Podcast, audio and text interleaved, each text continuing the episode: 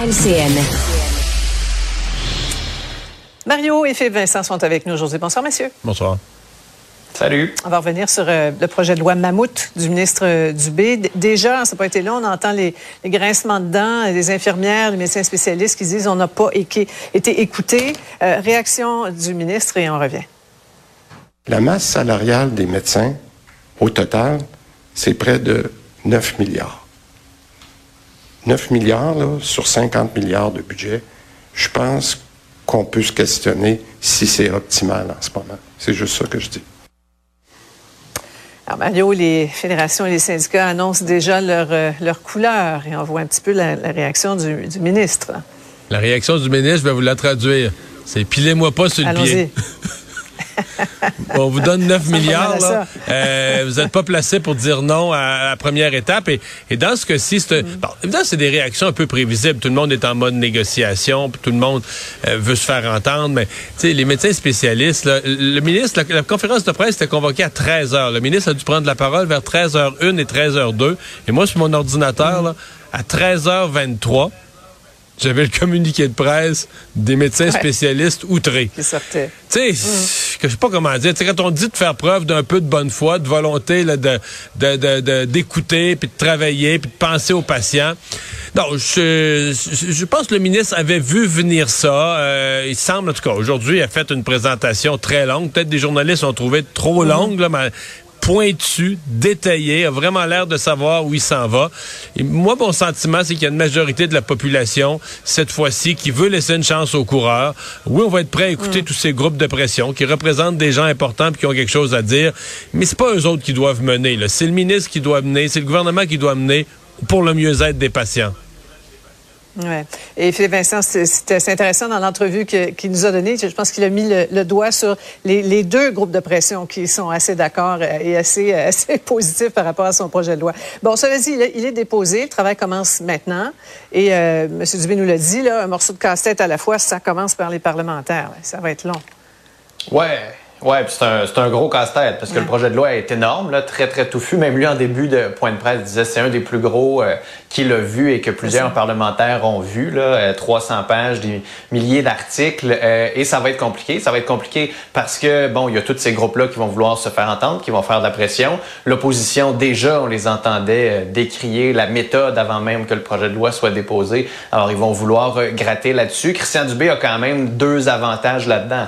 D'abord, la CAQ est fortement majoritaire. Après ça, l'opposition peut faire et prendre le temps qu'il faut pour euh, ralentir euh, l'étude du projet de loi si on veut faire de l'obstruction, mais quand même, il y a, le- il y a le- la force législative et il y a la force exécutive aussi. La- L'appui total de François Legault derrière cette réforme-là, ça va l'aider. C'est juste qu'on peut s'attendre à ce qu'il y ait énormément de pression de ces syndicats et des groupes de médecins spécialistes pour avoir des modifications. Ouais. Parce que ce qui bouge, c'est très gros. Là. Oui, et un baillon ici vite arrivé.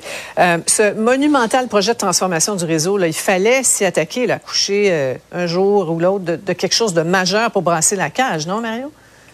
Oui, oui. Ben, en fait, le ministre avait mis la table en disant le statu quo est plus possible. Une fois que tu dis ça, tu dis OK, le statu quo est plus possible, faut faire du changement, mais du changement, ça peut être bien des choses.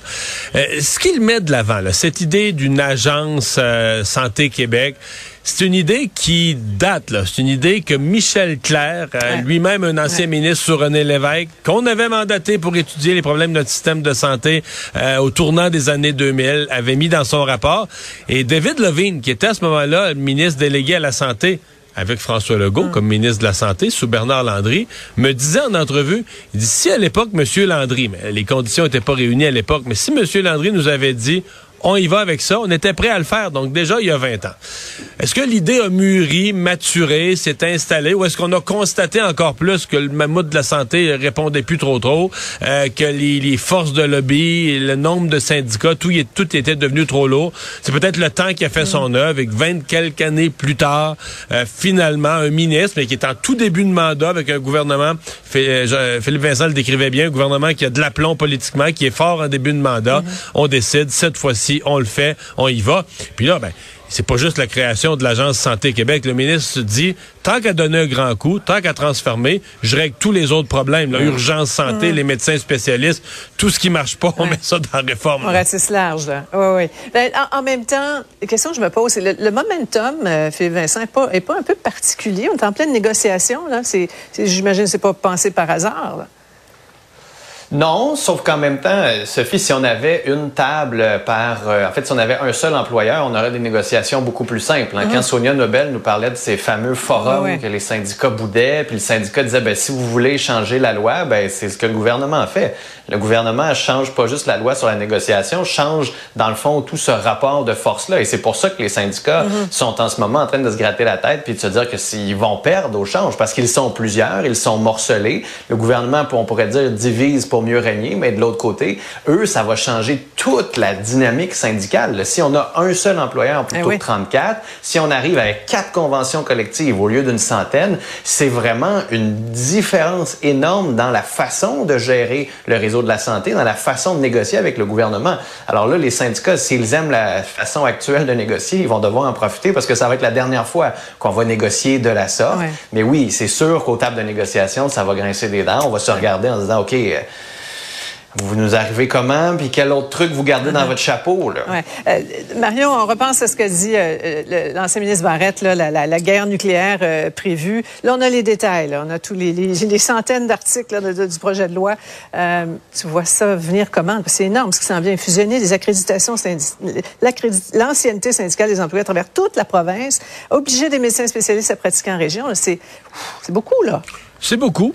Mais, mais, mais, c'est pas une guerre nucléaire. C'est pas ce que je sens aujourd'hui quand même. J'ai l'impression que le ministre a lancé avec un ton assez assez souple, assez constructif son affaire. Euh, non, euh, ça va peut-être le devenir. Ça se peut que les gens se braquent, ça se peut, genre, que l'automne prochain ou plus tard, qu'on se retrouve avec tout le monde dans les rues. Mais pour l'instant, c'est pas ce que je sens. Euh, il y a une y a une dynamique générale euh, de, de, de, de, besoin de changement qui, à mon avis, mm-hmm. dans le premier, les premières heures, là, joue en faveur de Christian Dubé. Bien, c'est tout le temps qu'on a. Merci beaucoup à tous les deux. Au revoir. demain, Mario. Au revoir. Ah voilà, c'est tout le temps qu'on avait. Merci beaucoup d'avoir été euh, des nôtres. On se donne rendez-vous demain pour une autre émission. 15h30. Salut, bonne soirée.